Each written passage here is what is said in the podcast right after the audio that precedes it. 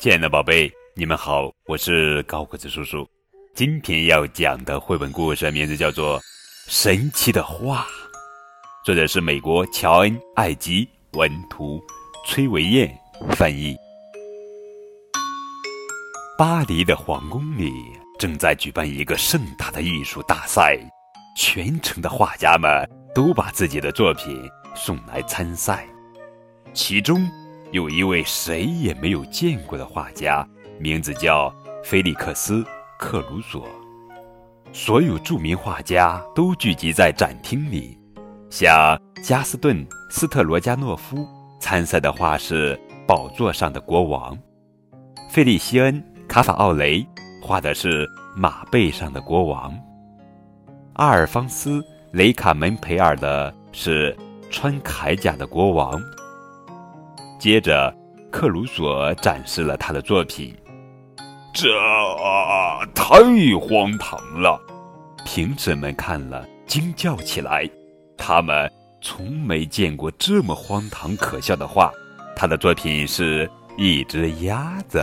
这时，突然，呱呱！从那幅画里传出鸭子响亮的叫声。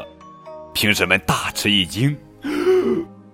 克鲁索的作品获得了大奖，人人都称赞他是天才，因为在美术史上第一次出现了能呱呱叫的画。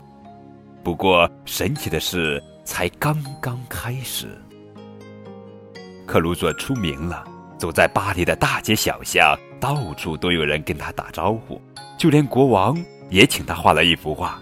可是没多久，麻烦就来了，有一位贵妇人。拥有一幅克鲁索的画，名叫《熟睡的大蛇》。一天夜里，大蛇突然醒了。无论在哪里，只要有克鲁索的画，就会引发一场混乱。人们非常愤怒，损失十分严重，必须让他赔偿。于是，克鲁索被关进了监狱。克鲁索的画被查封了，只有一幅例外。